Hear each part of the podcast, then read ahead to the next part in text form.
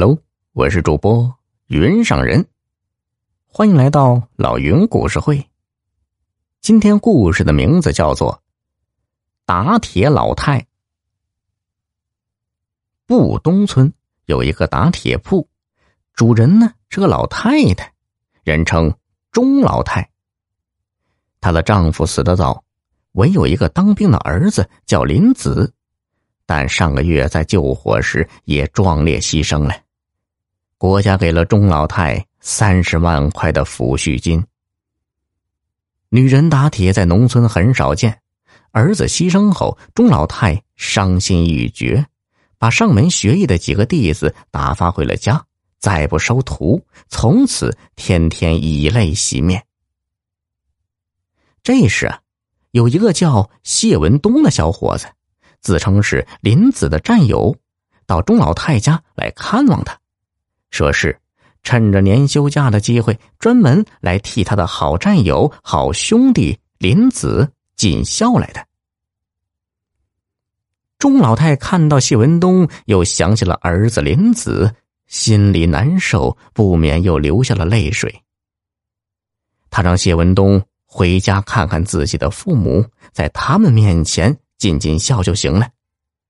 谢文东说：“他父母早就没了，现在钟老太就是他亲妈。”从此，谢文东住在了钟老太家，帮着钟老太打铁。谢文东有的是力气，没几天就成了钟老太的好帮手。钟老太觉得和谢文东有缘。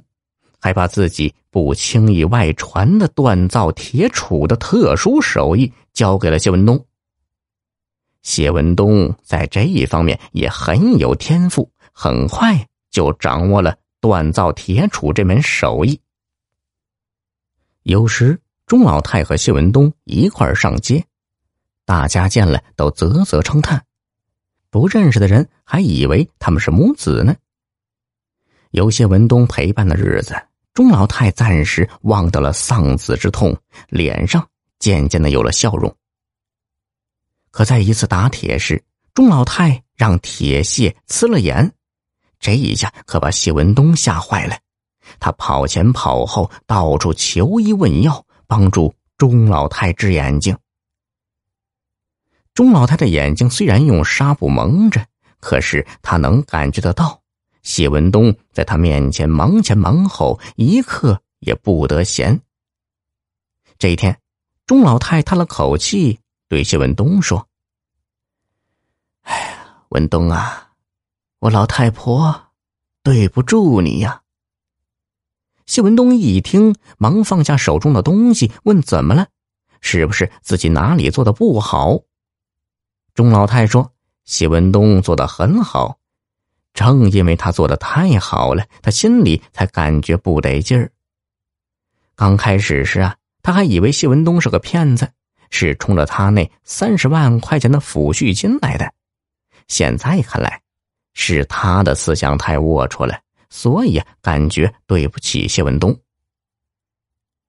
谢文东给钟老太倒了一杯水，说：“钟妈妈，我我一个月的假期眼看就要到了。”我准备后天就回部队去，我要走了，可是不放心您一个人呢，更让我担心的是您的眼睛。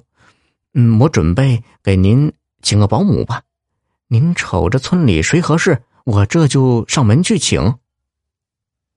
钟老太对谢文东说：“啊，保姆不用请，你看看咱家周边这些邻居们，一个个对我都很关心呢。”你就放心回部队去吧，我这里一点事都没有。哎呀，只是这些天咱娘俩处下来，我有点舍不得你走了。谢文东鼻子发酸说：“钟妈妈，以后我会经常给您打电话、写信的。哎呀，你有这片心，我就知足了。现在，我想让你。”帮我办件事情，钟妈妈有什么事啊？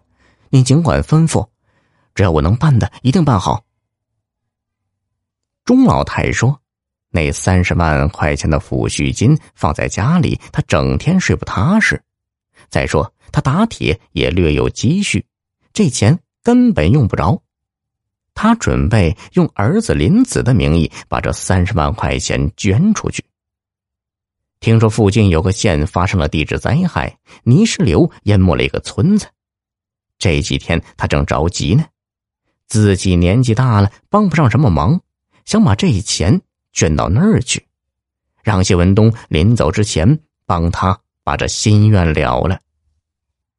谢文东说：“没问题，他一定按照钟老太的意思，尽快联系有关部门，把钟老太的心愿了了。”他。想把捐款仪式搞得隆重一点。钟老太说：“她不想搞出什么动静，她想悄悄的把钱捐出去，也算是对死去的林子一个交代。”说干就干，谢文东下午就拿着钟老太交到手上的三十万元的支票，悄悄办理捐款的事情去了。